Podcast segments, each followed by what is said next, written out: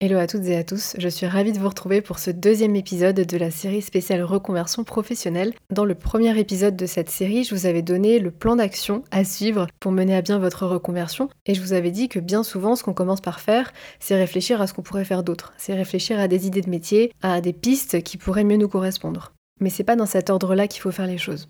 Comme je vous le disais, il y a une autre étape avant ça qui est absolument cruciale, c'est d'apprendre à mieux se connaître. Je vous expliquais en détail dans le premier épisode pourquoi c'est important et pourquoi il faut faire les choses dans le sens là, donc je ne vais pas revenir dessus, mais aujourd'hui on va se pencher sur comment faire le point sur soi, comment mieux se connaître. Et là aussi, il y a une erreur que je vois souvent, c'est de recourir aux tests de personnalité.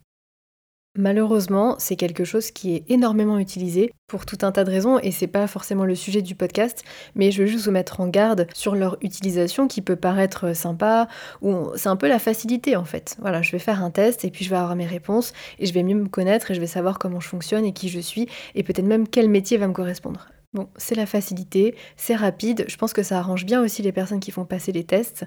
C'est aussi un gros marché avec beaucoup d'argent. Malheureusement, ces tests ne sont pas fiables. Il je pense d'ailleurs au MBTI, qui est extrêmement populaire. Mais si vous repassez le test 5 minutes après, vous risquez d'avoir un résultat différent. Donc bon, c'est pas très fiable. Ça se base sur des fondements théoriques qui, franchement, sont pas très solides, voire des théories euh, psy qui sont dépassées. Donc on peut clairement s'interroger sur la pertinence de ces tests et leurs résultats. Et puis, il y a une simplification. Enfin, on essaye de mettre les gens dans des cases, alors que la personnalité humaine est complexe, elle est multidimensionnelle. Donc essayez de nous catégoriser en fonction de certains traits, parce qu'en plus, bien sûr, ces tests ne couvrent pas l'ensemble de notre personnalité, seulement des traits spécifiques. Voilà, c'est un peu réducteur. Dans une interview, Albert Moukébert, qui est un, un neuroscientifique, disait que c'est insultant de se dire qu'on va être cerné par un test, et je trouve ça assez vrai. Et il parlait aussi, à juste titre, de l'effet Barnum. L'effet Barnum, c'est le fait de se reconnaître dans une description qui en réalité est phrasée de manière suffisamment générale, suffisamment vague pour s'appliquer à de nombreuses personnes, un peu comme les horoscopes. Donc on a l'impression que ça nous parle, mais en fait ça pourrait parler à tout le monde.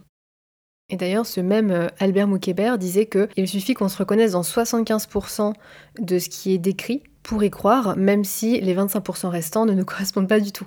Donc cet effet Barnum, il est aussi à prendre en compte si vous passez ce genre de test. En tout cas, voilà mon avis sur les tests de personnalité. Je sais que certaines personnes vont dire qu'il ne faut pas mettre tous les tests dans le même panier, que c'est juste un outil, que ça donne des pistes. Bon, à mon sens, ça donne des pistes hasardeuses, mais sur lesquelles on a envie de s'appuyer parce que si le test l'a dit, si le ou la coach l'a dit, bah, c'est plus facile de se dire voilà, c'est ça qui me correspond et j'y vais. En réalité, selon moi, on est beaucoup plus complexe que ça, beaucoup plus complexe que ce que n'importe quel test de personnalité qui existe aujourd'hui peut appréhender. Et le meilleur moyen de se connaître, c'est en réalité l'introspection. L'introspection, c'est quoi? L'introspection, c'est le fait de s'observer soi-même, d'observer nos pensées, d'observer nos sentiments, d'observer nos réactions, mais aussi d'observer nos motivations, nos comportements, nos traits de caractère, nos envies. En gros, l'introspection, c'est regarder à l'intérieur de soi, de s'observer pour mieux se connaître et pour mieux se comprendre. Ça, c'est rarement quelque chose qu'on nous a appris à faire, et pourtant c'est indispensable.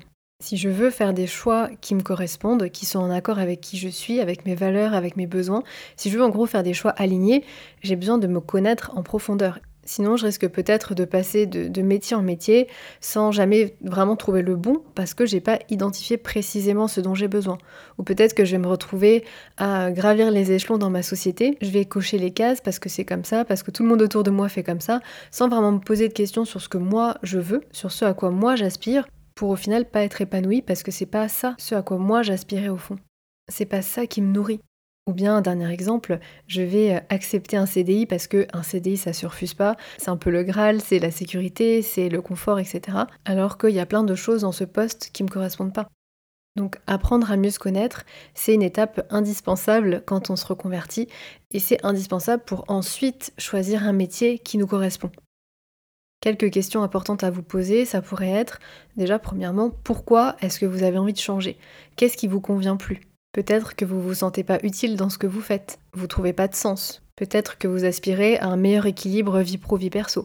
Peut-être que vous manquez de reconnaissance, peut-être que vous avez besoin d'autonomie, de faire vos propres choix. Peut-être que c'est les conditions de travail qui vous conviennent plus, etc. Donc L'idée, c'est vraiment de faire un diagnostic de pourquoi vous avez envie de changer, pour déjà pas reproduire les mêmes erreurs, et puis identifier ce que vous voulez à la place. Donc, autre question à se poser, c'est quels sont vos besoins professionnels aujourd'hui? De quoi vous avez besoin? Vous pouvez aussi vous demander qu'est-ce que j'aime? Qu'est-ce qui me fait vibrer? Quelles sont mes qualités? Quels sont mes talents? À quoi je suis bon ou bonne? Quelles sont mes compétences? Comment est-ce que j'aime travailler? Qu'est-ce qui me convient le mieux Par exemple, pour moi, c'est important d'avoir des horaires flexibles. Je détestais quand j'étais salariée devoir arriver à telle heure, devoir repartir à telle heure, alors que ça correspondait pas forcément au moment où j'étais productive et que parfois j'avais terminé avant et que d'autres jours j'aurais besoin de rester plus tard. Mais peut-être que vous, vous avez besoin d'avoir des horaires fixes et de savoir exactement à quelle heure vous allez terminer pour peut-être pouvoir prévoir des choses après, euh, du sport, aller chercher vos enfants ou je ne sais quoi. Là, ça va être important d'identifier qu'est-ce qui vous convient à vous est-ce que peut-être vous préférez travailler de chez vous Ou est-ce que au contraire, vous voulez pouvoir aller au bureau pour avoir une vraie coupure le soir quand vous rentrez, mais vous ne voulez pas que votre trajet pour vous rendre sur votre lieu de travail soit de plus de 20 minutes? Peut-être que en termes de manière de travailler, vous avez besoin de deadlines courtes, ou peut-être au contraire, vous aimez pouvoir prendre votre temps. Peut-être que vous aimez pouvoir planifier vos semaines en avance, savoir ce que vous allez faire chaque jour, parce que le fait qu'il y ait tout le temps des imprévus, c'est quelque chose qui vous stresse. Bref, il y a plein de choses comme ça, vraiment j'allais dire des détails, mais en fait ce ne sont pas des détails. C'est plein de paramètres sur vous, sur votre fonctionnement, sur la manière dont vous aimez travailler qu'il faut prendre en compte pour vérifier que votre projet, il vous correspond et qu'il pourra vraiment vous épanouir au quotidien. Et puis bien sûr, autre question hyper importante, c'est quelles sont vos valeurs? Qu'est-ce qui est important pour vous? Quelles sont vos aspirations? Quelle vie vous voulez avoir? En fait, tout ça, c'est essentiel parce que mine de rien, votre projet professionnel, votre métier, votre, travail tout simplement, c'est une partie de votre vie. C'est pas toute votre vie, mais c'est une partie de votre vie. il faut que votre travail vous permette d'avoir la vie à laquelle vous aspirez. Et enfin, ce que je vous invite à faire, c'est à identifier les peurs, les croyances qui vous empêchent d'avancer. C'est ce qui va vous permettre de travailler dessus et de les dépasser. Et je vous invite à répondre honnêtement à ces questions, à faire ce travail d'introspection pour vous, ce qui veut dire prendre de la distance avec ce que pensent les autres, ce que veulent les autres, ce qu'attendent les autres, parce que c'est sans doute différent de ce à quoi vous vous aspirez. Et je vous invite aussi à être patient ou patiente. Alors je sais que en général, quand on n'est plus épanoui dans son travail, on n'a qu'une envie, c'est en changer, on n'a qu'une envie, c'est d'avancer, c'est déjà d'être dans la prochaine étape, mais apprendre à mieux se connaître, vraiment creuser qui on est en profondeur, ça fait pas une semaine ou deux semaines. C'est quelque chose qui prend du temps et comme je le disais, c'est une phase importante. D'ailleurs, il y a plusieurs modules du programme Oser qui sont dédiés à ça parce que ce travail d'introspection va constituer un vrai socle pour la suite.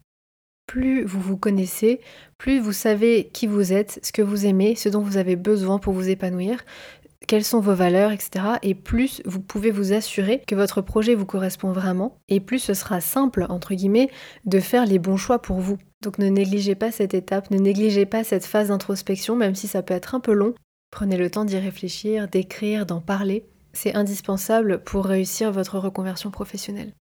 Et si vous avez besoin d'une méthode pas à pas pour justement mener ce travail d'introspection, ou si à l'inverse vous êtes comme moi quand je me suis reconvertie et vous posez plein de questions, ça part dans tous les sens, mais vous n'arrivez pas à en tirer quelque chose de concret, je vous invite à jeter un coup d'œil au programme Oser. C'est la méthode complète pour trouver la voie qui vous correspond à 100% et oser passer à l'action.